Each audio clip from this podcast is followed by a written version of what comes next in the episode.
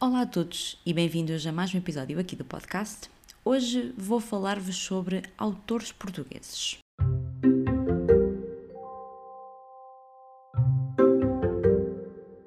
Bem, este é assim um tema um bocadinho delicado para mim. Uh, como eu já disse em outros episódios, eu não era pessoa de comentar muitas coisas aqui pelo, pelo mundo dos livros online, um, mas uh, sinto que nesta nova fase com o podcast e com este meu novo uh, mood, não é? Sinto, sinto essa necessidade, sinto essa necessidade de, de talvez partilhar com vocês mais aquilo que eu penso ou aquilo que eu não penso.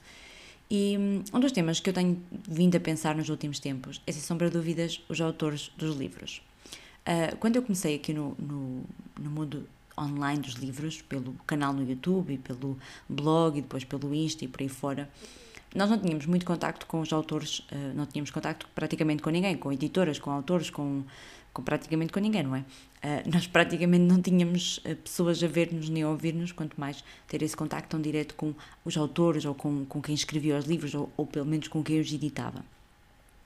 Mas à medida que nós fomos, que a maioria de nós foi crescendo, nós começámos também a ter contacto com autores portugueses, mais proximamente, não é? Porque é, é a nossa língua, não é? Os no, nossos conterrâneos.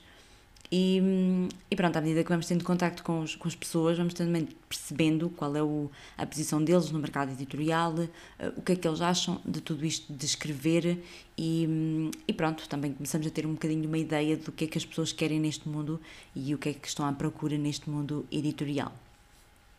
Eu um, confesso que sempre me tentei manter um bocadinho à margem, uh, nunca desenvolvi nenhuma relação assim muito amigável, melhor, não é amigável, é nenhuma relação muito profunda com, com nenhum autor, nem com ninguém, nenhuma editora por aí fora, porque acho que também não era o meu papel e, e sempre me quis tentar manter um bocadinho à margem nesse aspecto. Mas é inevitável que ao longo dos anos nós tenhamos mais contacto com determinada pessoa ou determinado autor ou determinado colaborador de determinada editora. E claro que ao longo dos tempos nós também vamos começando a formar a nossa opinião de como é que os autores lidam com tudo isto que é o mercado editorial, um, o que é que eles querem para, para o seu futuro e, e, claro, quais são as suas ambições e aquilo que fazem também para, para conseguir editar os seus livros e, e chegar a bom porto.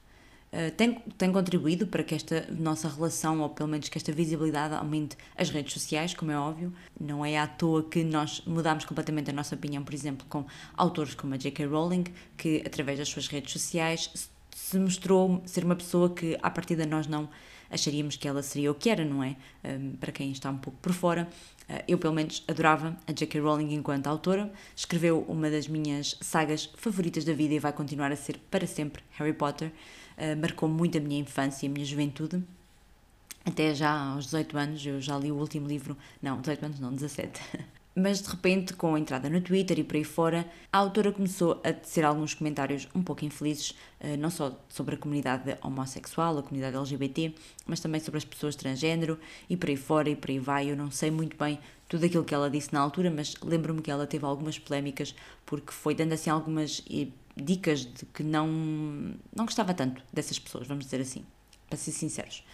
Mas também porque ela acabou por ter alguns comentários até sobre a saga Harry Potter, que nós, fãs, uh, ficamos assim um bocadinho para que é que ela está a ser este tipo de comentários, nomeadamente que não se inspirou em quase nada em Portugal para escrever a saga Harry Potter, quando nós sabemos provavelmente que isso é completamente mentira, porque ela escreveu o primeiro livro, um, ou o primeiro, o primeiro livro, eu acho, uh, no Porto, portanto ela teve que se inspirar em algumas coisas, porque uh, estão muito, muito visíveis todas essas inspirações na saga. E por isso, através das redes sociais, nós vamos conhecendo muito mais as pessoas, porque elas também se vão expondo muito mais.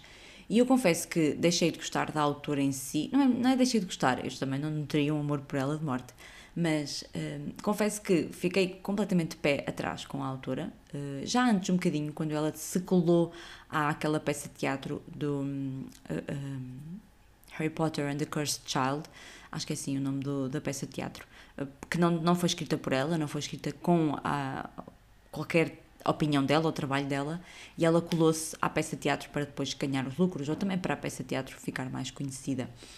Uh, eu já não tinha gostado muito dessa atitude dela, e depois, quando ela começou a dizer esse tipo de comentários no, no Twitter, eu também comecei a desvincular-me dela enquanto autora.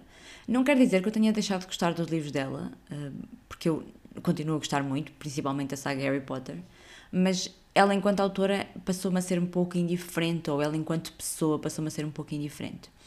E é aí que entra então esta minha pequena discussão, que é até que ponto é que nós uh, conseguimos separar obra de autor e até que ponto é que nós um,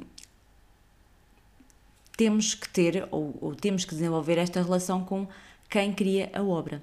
É um tema um bocadinho complexo porque coloca aqui muitas coisas, não é? Este, este tema já tem vindo a ser discutido há, há, muito, muito tempo, porque é realmente um tema interessante, que é até que ponto é que nós conseguimos separar a obra do autor e porque é que nós temos esta necessidade ou porque é que nós sentimos esta necessidade de nos identificarmos com quem cria determinada coisa, com, com um determinado autor, com um determinado realizador, com um determinado músico, com um determinado escritor, eh, quando na realidade aquilo que nós estamos um, a ver ou aquilo que nós estamos a sentir ou aquilo que nós estamos a ler é a sua obra. É, é um tema muito interessante porque realmente parte muito da nossa necessidade enquanto seres humanos de nos identificarmos com a pessoa que está lá e não com a obra que ele produz.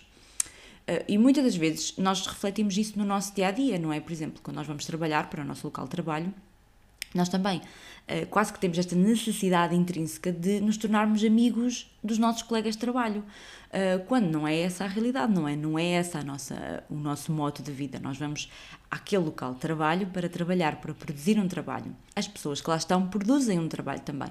Nós não temos que nos identificar com quem trabalhamos, nós não temos que nos identificar com o nosso colega de trabalho, nós temos que ter uma relação amigável para produzir um trabalho.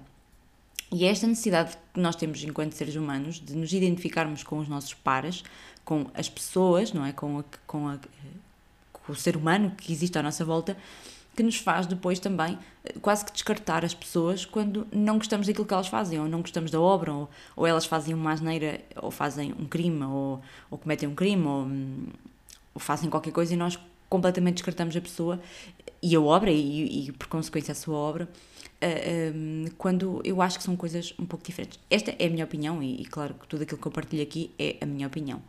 Eu um, sou, sou a pessoa que que desde o início, desde sempre, eu consegui separar muito bem a obra do autor.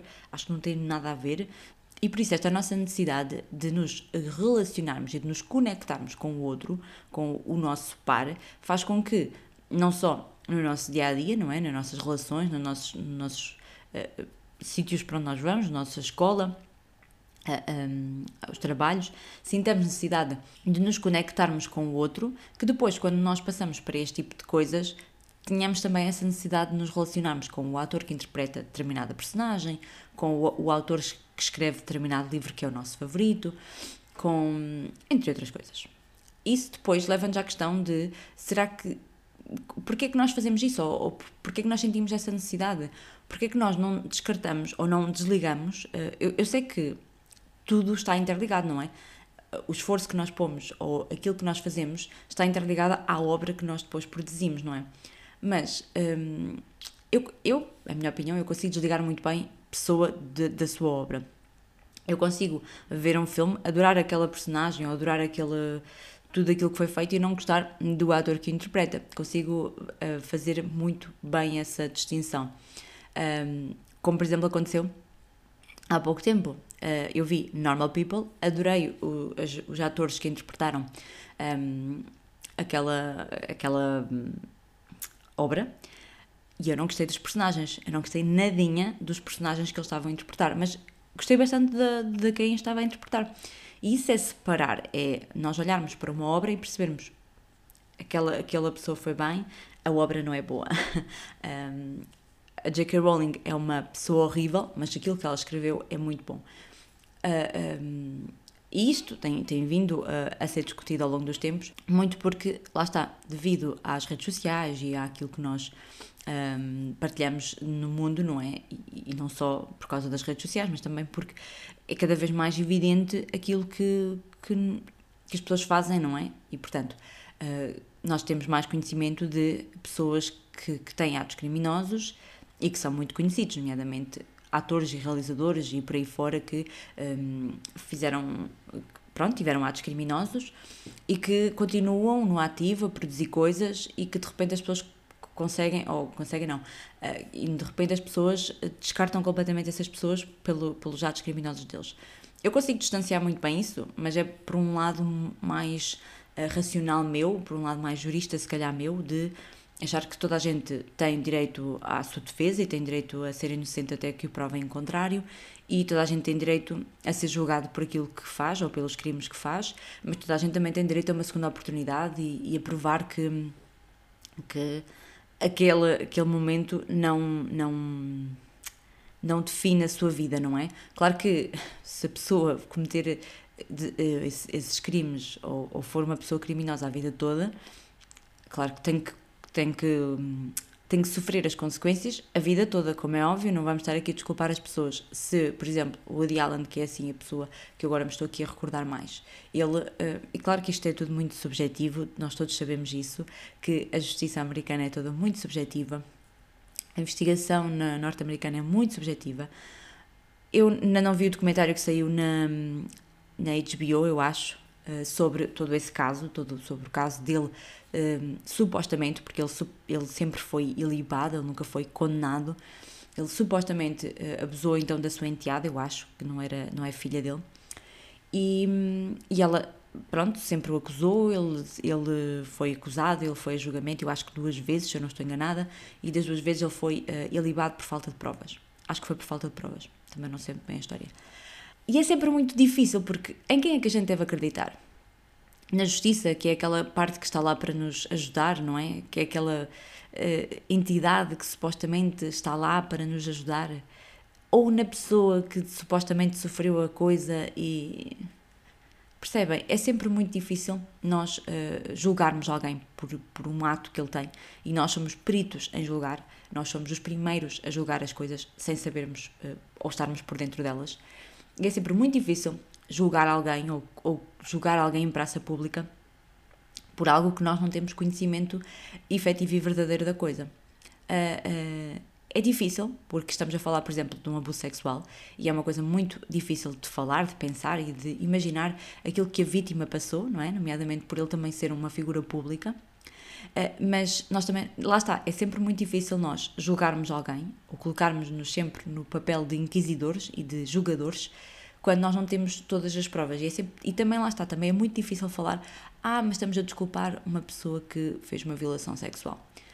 Não estamos a desculpar, nós estamos simplesmente a colocar em cima da mesa todas as hipóteses e a tentar perceber o que é que efetivamente ali aconteceu. Eu não estava no, no local onde aconteceu a coisa na altura e eu não sei efetivamente o que é que aconteceu, não é? E, e é isso que, que também é muito difícil às vezes nós pensarmos e olharmos para o papel, por exemplo, de um advogado, de um juiz, de um procurador, de alguém que está ali a julgar a vida de outro e que tem que pôr em perspectiva todas estas, todas estas coisas, não é?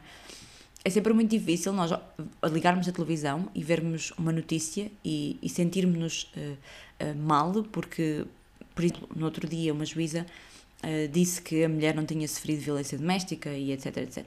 Claro que todos nós nos sentimos insurgidos a falar e a dizer como é assim, como é que é possível que aquela juíza tenha feito aquela um, sentença, como é que ela tenha dito aquilo. Mas depois não vamos efetivamente ler a sentença, não vamos perceber o que é que aconteceu, não vamos ouvir o julgamento para perceber o que é que a mulher disse durante o julgamento. É toda uma questão de perspectiva, não é? A nossa perspectiva com poucas informações é esta a perspectiva deles com tudo aquilo que se passou e tudo aquilo que está no processo é outra. E claro que isto é a falar muito friamente, não é? A mulher efetivamente sofreu uma agressão, a mulher, o homem tem que ser condenado, como é óbvio, e esta parte aqui nós temos que condenar, se ele não for condenado, uh, temos que nos exaltar, mas não podemos ser comentários de repente sermos nós todos licenciados em Direito, quando na verdade nós não temos acesso a tudo e um processo envolve muita coisa, envolve muito, muitos depoimentos, envolve muitas provas e envolve muita coisa. Claro que tudo é falível, não é? Nem todos nós somos perfeitos e tudo é falível neste país, eh, como em todos os outros, e nós temos muitas provas disso, mas uh, claro que temos todos que, que evoluir e lá está. Todos nós temos direito a uma segunda oportunidade e todos nós temos direito a errar. Claro que há, há, situações mais difíceis de errar, não é? Um juiz está numa posição em que praticamente pela sociedade ele não pode errar. Mas já imaginaram? Um, ele é um ser humano, não é? Ele é um ser humano como todos nós. Se nós todos os dias cometemos erros por decisões que tomamos, nomeadamente vamos ao frigorífico e pensamos o que é que eu vou almoçar? E olho para um tupperware e tenho lá uh, frango com arroz. E para o outro tenho peixinho com legumes e de repente como frango com arroz e não foi a melhor escolha do dia. E nós somos seres humanos. Claro que estamos a colocar em perspectiva coisas completamente diferentes. Mas um juiz é um ser humano, portanto, ele também tem direito a errar e tem direito a ser falível. E isto também se coloca na, naquilo que eu estava a dizer, nos autores, naquilo que eles produzem, uh, e, e, separar a tal obra do autor. Uh, tentar pôr em perspectiva e olhar para ele como alguém que produz algo. Eu, quando olho para, para os livros e para os autores, eu confesso que sempre, desde sempre, eu fui muito desligada disso. Eu raramente sei quem é que é o autor A, B ou C, de onde é que ele é, o que é que ele faz, tem filhos, não tem filhos, qual o tamanho da sua biografia ou da sua bibliografia. Olha, não, não sei, sou daquele tipo de leitoras que não ligo muito a isso. E, por, e portanto também não ligo muito a essas coisas do passado dos autores. Eu, eu sou mesmo desligada disso e eu não, não, não ligo muito a isso. Portanto, eu, eu consigo facilmente separar obra de autor. E raramente, ou só se for assim uma coisa mesmo muito grave, não é? Se for assim um autor que, que me mexa muito aqui por dentro, é que eu efetivamente vou, não vou ler a obra de determinado autor só por causa de, daquilo que ele fez, ou daquilo que ele disse, ou daquilo que, que acontece determinado autor. Claro que porquê? Porque são pessoas que nós normalmente conhecemos, que são pessoas que vão à televisão, que estão mais ativas nas redes sociais, com os quais nós temos mais contacto um, e com os quais as, as, posições que eles têm ou aquilo que eles dizem é-nos mais familiar, está mais próximo de nós. E claro que é mais fácil nós termos uma opinião sobre uma pessoa que está mais próxima de nós do que uma que está a muitos quilómetros de nós e com a qual nós não temos qualquer tipo de relação ou, ou não, não conversamos tanto. Portanto, esse também tem sido um bocadinho um, um, jogo que eu tenho feito, o de tentar não. Uh, se, lá está. Tentar continuar separar obra de autor em autores portugueses. Autores que eu uh, conheço, que sigo nas redes e que tenho acesso àquilo que eles pensam e àquilo que eles dizem.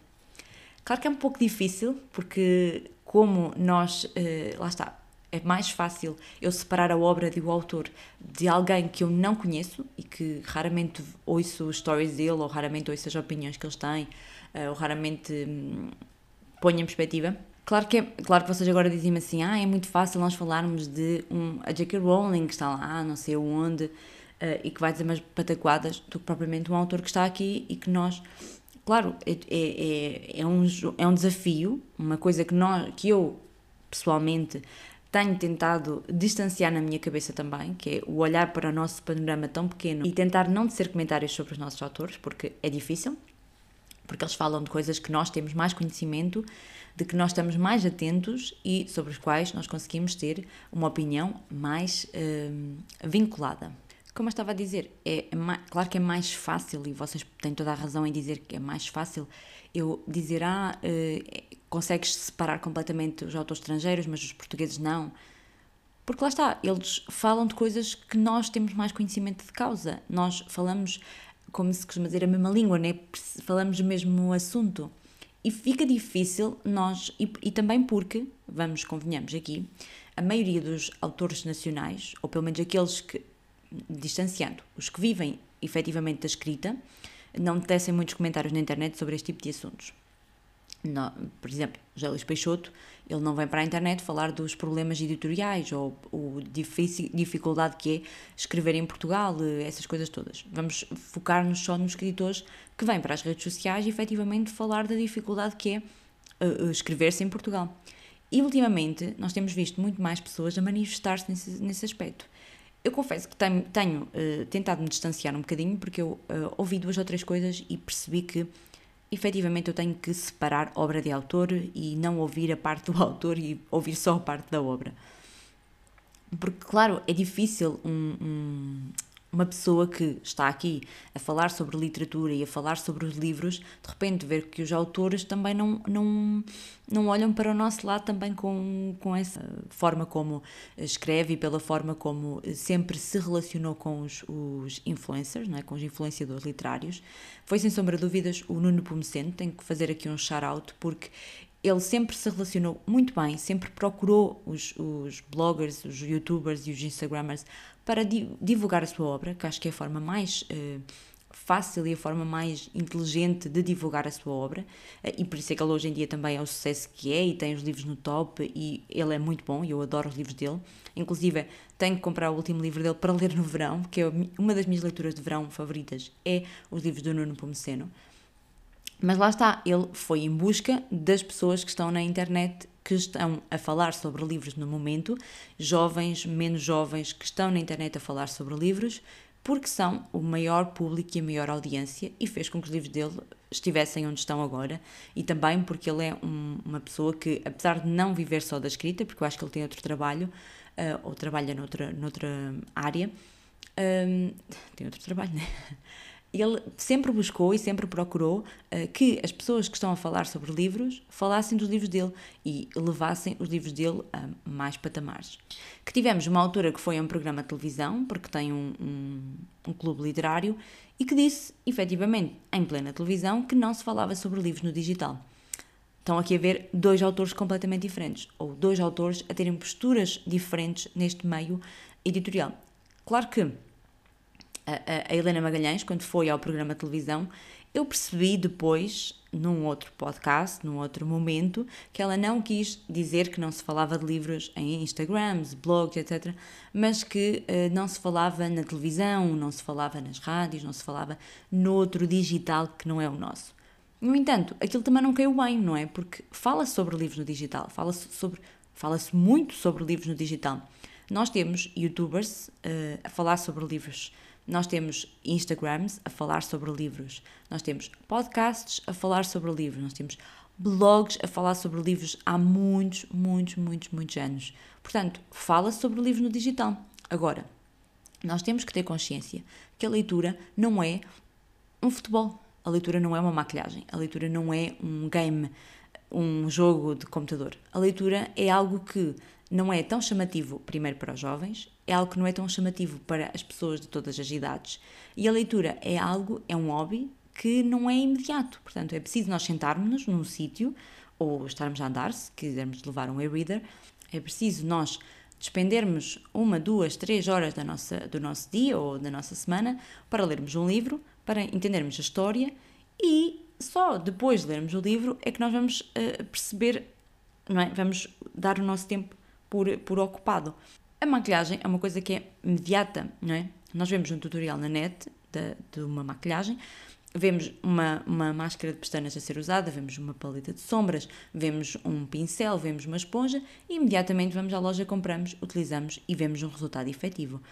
É algo que eu, eu vou aqui ser um bocadinho redutora, é algo que não dispensa tanto do nosso intelecto, mas que é algo que é um bocadinho mais palpável por uh, as marcas e pelo, pelo marketing e pela economia de uma empresa. E eu estou a dizer que vou, vou ser aqui um bocadinho, não é? Não puxa tanto pelos nossos células, mas eu adoro maquilhagem. Aliás, eu amo maquilhagem. Eu até tirei um curso de maquilhadora profissional, portanto, eu amo essa área. Mas temos que ter, temos que convinhar, não é? Uh, uh, maquilhar é uma arte, não é? Uh, a maquilhagem é uma arte, mas nós uh, passamos ali horas sem, sem não é? Oh, como é que eu ia te explicar isto sem ser muito redutora? sem ser muito mazinha. Ler implica que nós puxemos pelo cérebro, que temos ali, que pensemos na, na trama, no enredo, nos nomes, em tudo aquilo que a história envolve, não é? Uh, e a maquiagem é mais uma arte como a pintura, não é? Nós, nós passamos ali a puxar pelo nosso lado mais criativo e não do nosso lado mais pensativo, vamos dizer assim. Não sei se me fiz entender, mas eu acho que sim. E por isso, uh, uh, o nosso mercado uh, financeiro em Portugal, ele tenta apostar sempre em opções mais rápidas e que trazem retorno um bocadinho mais rápido. Eu fiz uma viagem à Itália há pouco tempo, como, como vos disse, e foi um dos episódios aqui passados e por acaso eu não sei se falo nesse, nesse, nesse episódio sobre os livros. Eu tive a curiosidade de entrar numa livraria né, e perceber como é que era uh, uma livraria italiana, não é? O que é que, o que é que eles vendem, como é que é os livros deles. E eu acabei por perceber que há muita diferença entre, e isto é uma coisa que eu já venho a dizer há muito tempo, que é a, a, os livros lá não eram muito mais baratos que cá, eu acho que a diferença não era assim tanta. O que é que eu percebi? Que eles produzem muitos uh, livros de capa mole, uh, sem orelha, portanto, poupa-se ali já algum dinheiro. São muito parecidos com os livros ingleses, ou seja, uh, que fazem duas versões do livro, uma mais baratinha, que é o paperback, porque é investido menos dinheiro nele e fazem uma versão em capa dura que é um bocadinho mais cara, ou uma edição mais elaborada que é um bocadinho mais cara. E nós aqui em Portugal ainda apostamos muito nas edições únicas, caras, que levam muito dinheiro às editoras e que fazem com que as editoras façam tiragens mais pequenas porque têm que investir muito dinheiro na produção de um livro. Porquê é que os livros em Portugal são caros? E porquê é que não se aposta no mercado editorial português? Porque é muito caro produzir um livro em Portugal. E como não há o retorno depois das compras, não é? De, no, da nossa parte, das vendas, as editoras também não, não podem investir em novos livros e não podem investir. Quer dizer, podem, elas podem começar a, a fazer livros uh, menos, uh, ou melhor, se calhar agora até reciclados, uh, com menos qualidade em termos de papel, um, menos qualidade, pronto, vamos, vamos dizer. Mas é verdade também, porque muito, muito, muito poucas pessoas nesta, neste mundo vão colecionar livros. Muitos deles, e como eu já tenho visto por essa internet fora, compram um livro, leem e estão a vendê-lo já para a próxima pessoa.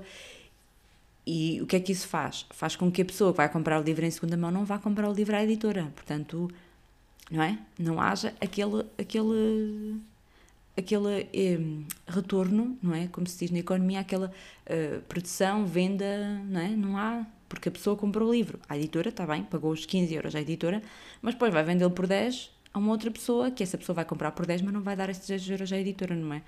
Portanto, ou as editoras começam a produzir livros mais baratos, que façam com que as pessoas tenham a possibilidade de comprar mais livros, ou então o mercado editorial português nunca mais vai avançar, porque independentemente de, da vontade que as pessoas tenham de que isto evolua, ou da vontade que as pessoas tenham que se fale de livros em 500 mil plataformas, nós não temos poder de compra para comprar livros. Temos, eu sei, é, é, é, é, é mau eu dizer isto, porque nós vamos olhar para as pessoas e vamos perceber que eles têm poder de compra para comprar maquilhagem, jogos, telemóveis, roupa de marca mas é a nossa mentalidade. Nós, enquanto povo, não temos essa mentalidade de despender um bocadinho do nosso ordenado para investir na nossa cultura. E muito se tem dito também nesta quarentena que a cultura salva. E a cultura salva não só os livros, mas também a música, o teatro, o cinema. E efetivamente nós temos que olhar para a cultura como algo que nos vai enriquecer, mas ainda não é, ainda não estamos nesse ponto. Porque, como eu já referi num podcast passado, num episódio passado, tudo começa na nossa infância com a educação que os nossos pais nos dão, não é? Eu não tive essa influência, não é? Não tive alguém que todos os dias me pegasse um livro e me fosse ler, mas tive alguém que me dava livros, assim, meio que espontaneamente. A minha mãe contava-me histórias inventadas na cabeça dela e eu fui nascendo este peixinho. Agora, imagine uma pessoa que não tem ninguém que lhe dê esse peixinho, provavelmente também nunca o vai desenvolver. E depois, quando chega à escola, não é? Vai ler aqueles calhamações que nos pedem para ler e vai perder completamente o interesse. Mas tudo começa em casa, tudo começa na nossa educação. E tudo começa mesmo na nossa educação, ainda esta semana. Quer dizer, eu não sei bem quando é que este episódio vai ao ar, mas eh, toda a gente se vai lembrar completamente do caso Noah. E a ser verdade que não houve qualquer eh, mão criminosa naquele caso, ele é um menino super desenvolvido, com dois anos e meio. E partiu de onde? Não partiu da cabeça dele, partiu da educação que os pais lhe deram, da, da liberdade com responsabilidade que os pais lhe deram, com as ferramentas que os pais lhe deram. Portanto, tudo nasce na nossa infância, naquilo que os nossos pais, a nossa, a, a nossa família, a nossa volta vai fazer ou nos vai incentivar a, a fazer. Eu uh, sempre tive, por exemplo, o incentivo pela música, de estudar música, de aprender um instrumento, porque tinha muita gente da minha família que sabia tocar um instrumento, e portanto, desde cedo eu fui colocada na música, eu aprendi música, aprendi a ler música, a olhar para uma, uma pauta e para uma, uma, uma linha musical e saber que notas é que estão ali, que tipo de compasso é que está ali, uh, que tipo de. tudo, estão a perceber? E é muito interessante, lá está, aquilo, as ferramentas que nos dão quando nós somos crianças, quando nós estamos a formar a nossa, a nossa vida, é que também nos vão ajudar a ser o que nós somos. Se nós tivermos, claro que há exceções, é óbvio, há sempre exceções à regra, mas, se, e é o que eu digo sempre, no futuro, quando esta geração que hoje está a falar sobre livros na internet for pais, eu tenho completamente a certeza de que nós vamos influenciar os nossos filhos a ler e vamos incentivá-los a ler e vamos oferecer-lhes livros e vamos implementar essa semente da leitura neles. E claro que a próxima geração, muito provavelmente, vai ser uma geração uh, muito mais leitora do que a geração que é hoje em, hoje em dia, não é? Porque temos que ter essa noção que a geração de hoje em dia não a lê. Mas voltando aos autores, eu percebi depois, porque estive a ouvir o podcast da Helena Magalhães com a Célia Correia Loureiro, acho que é assim, entre escritores, se eu não estou enganada, e percebi que efetivamente o que ela quis dizer naquela entrevista na SIC Mulher é que não se falava de livros na televisão, não se falava de livros, por exemplo, nos programas da manhã, não se falava de livros na, no prime time da televisão, na rádio, no, essas coisas todas. Claro que é muito difícil e eu, eu acredito que, que seja difícil para alguém que está a produzir um programa da manhã. Não é difícil e, e não é difícil, vamos pôr aqui as coisas. Não é difícil pôr-se na programação da manhã um segmento sobre literatura. Não é difícil. Mas depois também não sei se é interessante para, para o canal de televisão colocar esse segmento de leitura dentro do programa de televisão. Eu, já, eu de vez em quando costumo ver o programa da manhã da TVI e, já lá vi o Luís Peixoto a falar sobre o último livro. Já também uma rapariga que escreve livros eróticos, eh, que trabalha num supermercado e que escreve livros eróticos e que eu achei muito interessante também esse tema, porque é uma. Eu acho que ela publicava com a Chiado, portanto ela autopublica-se, e eu achei muito interessante. Não sei se é pela Chiado, se é por outra autora.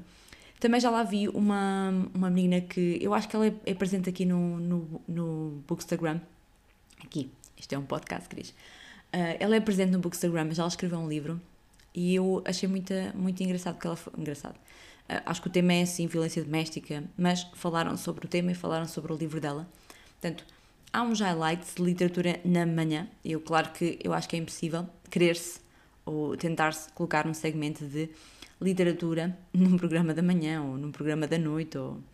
Se é RTP2, que é RTP2, eles têm um programa de literatura, eu acho, mas também não falam assim tanto, não é? Eh, eu acho que mais propriamente a RTP1 ou a RTP2 deveriam ter esse trabalho e deveriam incentivar sim a leitura. Eh, eles também não fazem assim com tanta frequência ou como deveriam fazer. Uh, e claro, também, eu acho que seria se calhar também mais interessante, não é? Colocar-se a pessoas um, a comentar assuntos nos telejornais ou por aí fora, no, no segmento de programa, mais jovens. por exemplo, nós tínhamos o, o, Presidente da República, o professor Marcelo Rebelo de Souza, que tinha a sua rubrica de comentários na TVI e que todas as semanas levava um calhamação de livros para falar. Também já vi o, agora o Paulo Portas, também faz o mesmo, e também já vi o Marcos Mendes a fazer o mesmo. Mas claro, ah, e também no Governo Sombra, uh, um podcast que também é gravado na televisão, agora na SIC, antes era na TVI, e na TSF, acho eu, eles também, no final, cada um leva uma sugestão de um livro para, para, para incentivar a leitura desses livros. Mas claro, são pessoas que já são um bocadinho mais velhas e que fazem. Uh, ou melhor, e, um, ai, está-me aqui a faltar o termo. Eles recomendam livros para a faixa etária deles, não é? Ou, ou pelo menos que a faixa etária deles lê. Se calhar, se pusessem gente mais jovem, não é? Se me pusessem a mim a comentar, a fazer um comentário político, eu se calhar, ou um comentário qualquer outro, não sei se é político, eu se calhar ia levar livros mais jovens, ou livros para uma camada mais jovem, ou livros que as camadas mais jovens, ou pelo menos mais jovens, eu ainda me intitulo jovem, com 29 anos, mas com livros que se calhar mais de fantasia, mais diferentes, não é? E isso, se calhar, parte de, de quem comanda as televisões de chamar gente mais jovem para fazer comentários uh, da sociedade, políticos e por aí fora. Um, porque são poucos os momentos, eu sei que são poucos os momentos que se falam sobre literatura na televisão, nas revistas, nos jornais, na, por aí fora. Mas é uma luta que nós vamos ter sempre, eu acho, porque Portugal é muito pequenino, os livros são muito caros, eh, não se lê muito em Portugal, eh, na escola não se incentiva também muito a leitura. Portanto, eu acho que estamos nesse processo de transição. E querer que as coisas aconteçam de um dia para o outro é difícil. É muito difícil que isso aconteça. Quando instalou toda aquela polémica com a Helena Magalhães, eu também falei e eu, eu disse que eu, eu disse que a única coisa que eu tinha achado mal de, de tudo aquilo, porque de resto eu acho tudo muito bem, acho que ela é muito empreendedora, Acho que ela criou um, um, clube literário que incentiva a leitura, efetivamente. Há muita gente a ler os livros que ela coloca no clube literário e depois na box que ela faz. Um, acho que ela é muito empreendedora e realmente colocou. Eu, eu só fiquei com pena que ela tivesse dito aquilo de que não se fala de livros no digital, porque acho que se perdeu uma oportunidade muito boa de se dizer que sim, que se fala sobre livros no digital, que há gente na internet a falar sobre livros, que há pessoas que perdem um bocadinho do seu tempo, em vez de estarem a fazer outras 500 coisas, a gravar um vídeo, a falar a opinião sobre um livro, a, a, a tirar fotografias e a escrever opiniões sobre livros em blogs e nos Instagrams. A gravar reels, TikToks, uh, a gravar episódios de podcast, eu só fiquei com pena disso, porque acho que se perdeu uma ótima oportunidade de dizer: espera aí, nós falamos sobre livros no digital, nós falamos sobre livros na internet. Há toda uma comunidade que fala sobre livros na internet. Acho que só foi isso que faltou. De resto, eu acho que ela é, é realmente empreendedora. Não, não vou aqui dizer que todas as opiniões que ela partilha sobre tudo aquilo que ela fala, eu, eu concordo, não é? Mas isso, claro, é, é como dizia a Célia no, no podcast, cada um tem direito à sua opinião e cada um tem direito a expressar a sua opinião da forma como quer e, e nós não vamos gostar de toda a gente, nem toda a gente vai gostar de nós. Mas acho que ela, ela efetivamente foi empreendedora, ela apostou num, num conceito que já existia lá fora, também não foi nada inovador, mas já existiam as caixas literárias lá fora, ela pegou nesse conceito que também estava muito em voga e trouxe para Portugal e fez muito bem e, e lançou-se. Agora, fiquei mesmo triste foi por ela não ter aproveitado a oportunidade que teve na televisão de dizer não sou a única, Há muita gente que fala sobre livros na internet. Há muita gente. E isso é que ficou aqui um bocadinho atravessado. Mas pronto, cada um uh, aproveita as oportunidades que tem, nos locais que tem, da forma como quer, e ela aproveitou para se divulgar a si própria e fez muito bem. E depois, ouvi também um outro episódio do podcast da Célia, com o João Reis, que era um, um, autor que eu tenho muita curiosidade para ler. Eu tenho aqui um livro dele, que é o. Um, uh, a Avó e a Neve Russa, que é o livro que eu tenho aqui para ler dele, e que fiquei com curiosidade já para ler muitos outros livros dele quando estava a ouvir o podcast, mas também fiquei um bocadinho triste com algumas coisas que ele foi dizendo ao longo do podcast, porque eu acho que é sempre muito, muito feio quando se menosprezam o, os nossos pares, não é? E por isso mesmo é que eu também fiquei um bocadinho triste com aquelas declarações da, da Helena, não é? Porque ela um pouco que desprezou toda uma comunidade que fala de livros. E, hum, e ele, a certa altura do podcast, também menospreza um bocadinho os vencedores dos prémios, ao qual ele também já teve nomeado, eu acho, ou por aí fora, ou alguns dos prémios em Portugal. E também tem sido um pouco um tema que tem sido debatido aqui no, no, no mundo literário, que é os prémios literários em Portugal. Nós somos um povo, um, um, país muito pequeno, nós somos um país que até há bem pouco tempo, e o bem pouco tempo é 40 anos, nós não tínhamos liberdade de expressão. E muitas das pessoas que hoje em dia têm 70, 80 anos e que ainda escrevem, nomeadamente, por exemplo, Manuel Alegre, que é uma das figuras mais controversas da literatura e do, da política, eles escreveram os seus primeiros livros ou escreveram as suas primeiras histórias num tempo de ditadura, onde não existia uh, liberdade de expressão e onde eles estiveram sujeitos ao lápis azul e onde muito daquilo que eles disseram era para, uh, para falar mal de um, de um governo ou para falar, falar mal de um regime. Essas pessoas, nessa altura, uniram-se muito e tornaram-se muito coesas, porque nasceram muitas editoras e muitos autores que cresceram nessa altura do pós-25 de Abril e que se criaram muito coesos. E eh, acaba que é um pouco normal que em Portugal que depois essas, esses grupos mantenham unidos durante muitos anos. E é aquilo que acontece um pouco com os prémios literários. Claro que vir. Uh, houve um ano, há pouco tempo, que não se fez, por exemplo, um prémio literário, eu acho que foi o Prémio Leia, porque disseram que não existiam uh, livros com qualidade para participar no prémio. Claro que isso é muito estranho de se dizer, não é? Quando há tanta literatura a sair todos os dias e tantos autores novos, emergentes, que escrevem, claro que no meio disto tudo há de haver sempre alguém com qualidade para uh, entrar nos prémios. Mas é como eu digo, estes grupos elitistas, eles são formados há muito tempo e são grupos que vendem, são eh, pessoas que vendem livros em Portugal. Infelizmente, há muita gente ainda dessa época, muito, um grupo muito grande dessa época, nós temos que convinhar que Portugal é um país muito envelhecido, que ainda lê muita literatura dessa época e muitos livros dessa época.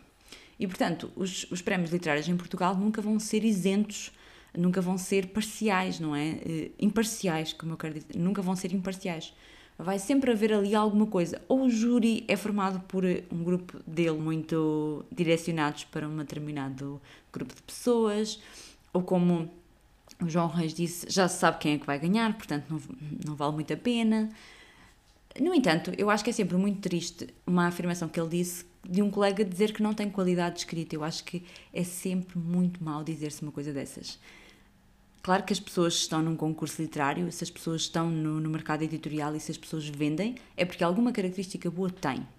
E eu acho que dizer-se que determinado colega ou determinada pessoa que escreve não tem qualidade é sempre muito. Hum, né? Claro que nós todos temos direito à nossa opinião e nós, por exemplo, nós que falamos sobre livros na internet, todos nós dizemos, ah, eu gostei mais da escrita deste autor, ou este autor não presta, ou este autor não.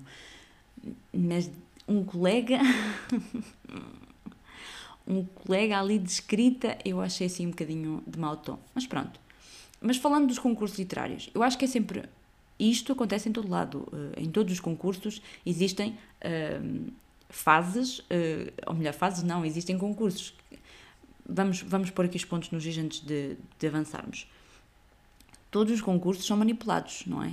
Independentemente de onde são. Nós acompanhamos, por exemplo, o concurso mais prestigiado de cinema e, e o suposto momento alto do, do cinema do mundo e aquilo também é tudo manipulado, não é? Porque ou, ou põe a concurso filmes que ninguém estava à espera, ou porque as pessoas que são nomeadas isto ou aquilo, ninguém sabe muito bem sempre quem é que pertence ao júri. E, por exemplo, há pouco tempo os, as pessoas que ganharam os Globos decidiram voltar a devolver os Globos porque perceberam que aquilo tudo era um bocadinho. algo assim um bocadinho estranho. Portanto, todos os concursos em todo o mundo são sempre uh, muito parciais, não é? As coisas não acontecem sempre com muita clareza, nós não sabemos muito bem o que é que se passa por ali, o que é que acontece ali, não é? Mas todos nós dizemos muito fixe, vamos. Claro, são prémios, são momentos muito importantes da vida de, um, de, uma, de uma carreira, não é?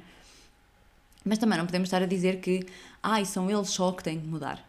Se calhar, não é? Uh, se calhar poderiam, este, esta nova vaga de autores, esta nova onda de autores, poderia criar um novo concurso literário, um concurso literário onde entrasse gente mais jovem, onde se fizessem, eh, onde entrassem categorias diferentes, onde se fizessem categorias diferentes.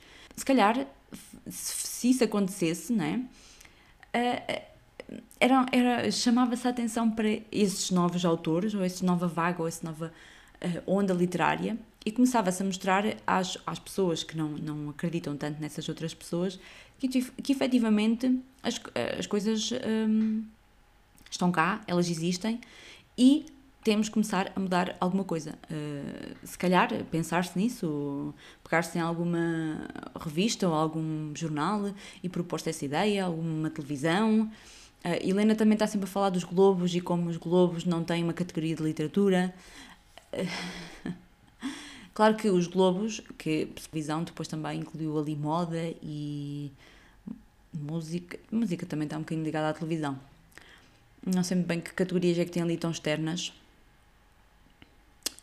Mas. Mas sim, se calhar poderia-se colocar ali uma categoria de literatura, não sei. Lá está, não sei. Por algum lado, estes autores novos que querem tanta visibilidade e que querem essa visibilidade, eles terão que procurar mudar as coisas de outra forma, que não seja só criticar quem, quem já cá está, não é?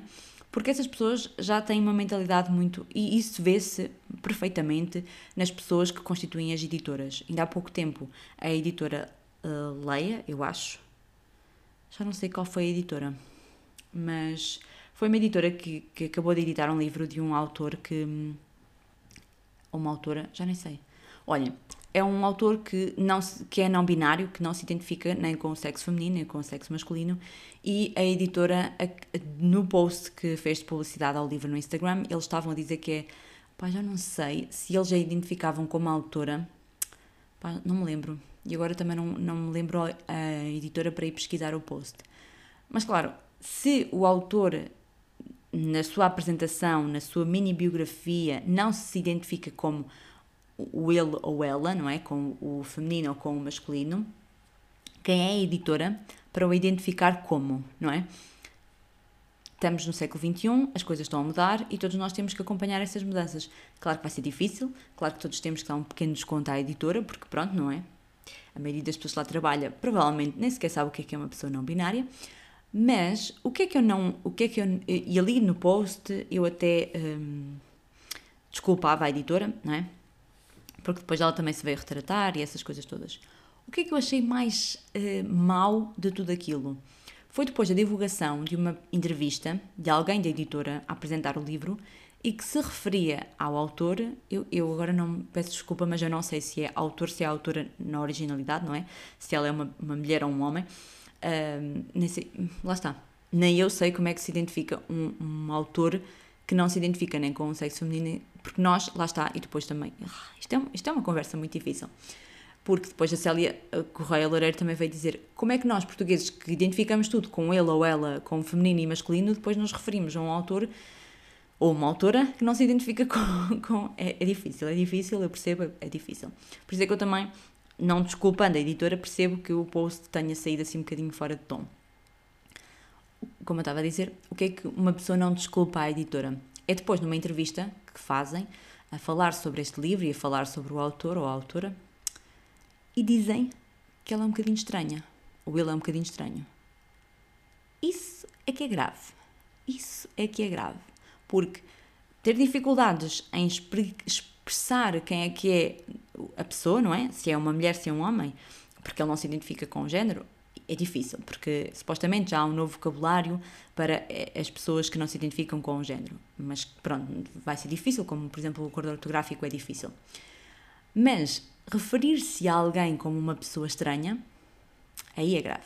Aí é grave e eu, se fosse o autor e tivesse conhecimento desta, destas palavras, eu muito provavelmente teria tirado o livro daquela editora. Mas isto sim é grave, e isto sim são coisas que têm que mudar o nosso panorama editorial português. Nós temos que mudar muita coisa. E mudar significa tempo, leva muito tempo até que as mudanças aconteçam, até que as mudanças plenas aconteçam. E, e nós estamos cá todos para aprender, para ser parte dessas mudanças e não querer que as coisas mudem de um dia para o outro, porque nós demoramos muito tempo para acabar com uma ditadura que vigorava em Portugal. Demoramos muito tempo para uh, implementar mudanças no nosso dia a dia, uh, ligadas não, não só com a, com a política, mas com outras coisas todas. Portanto, não podemos querer que de repente no mercado editorial português as coisas mudem de um dia para o outro. Portanto, existe toda uma mudança, Todos nós temos que fazer parte dela e todos nós temos que fazer parte dela sem excluir ninguém, porque todos nós fazemos parte deste país e todos nós temos que fazer parte desta mudança ativa e positiva que tem que, que acontecer. Portanto, eu, eu acho que estes meus episódios de, de falar ficam sempre muito confusos, mas que tenha transmitido esta minha ideia e claro que ao longo do tempo eu provavelmente vou voltar a este assunto porque eu gosto muito de debater este tipo de assuntos, porque lá está, estamos todos a aprender, estamos todos a mudar e fazemos todos parte desta mudança quando falamos sobre livros na internet, quando partilhamos a nossa opinião sobre livros ou quando te, eh, queremos fazer parte deste mercado também e, portanto, todos nós fazemos parte desta mudança e estamos todos aqui para aprender. Por isso, é isso. Espero que tenham gostado de mais um episódio e até ao próximo. Estas minhas finalizações são sempre muito pobres. Mas é isso. Espero que tenham gostado e até o próximo episódio.